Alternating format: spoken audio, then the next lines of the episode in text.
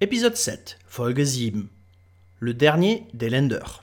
Le match de relégation de Bundesliga a vu le 1. FC Köln l'emporter sur Holstein Kiel. Outre la déception pour le club du nord de l'Allemagne, c'est également une déception pour toute sa région. Pendant la guerre froide, deux Allemagnes signifiaient aussi deux premières divisions de football.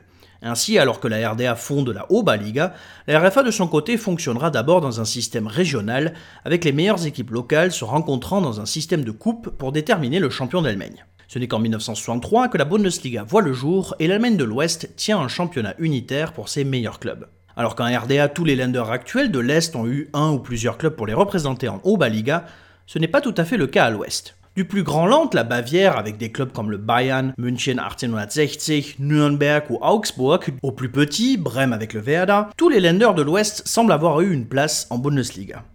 Tous, sauf un. Un seul Land n'a jamais eu de club en première division allemande, Est ou Ouest.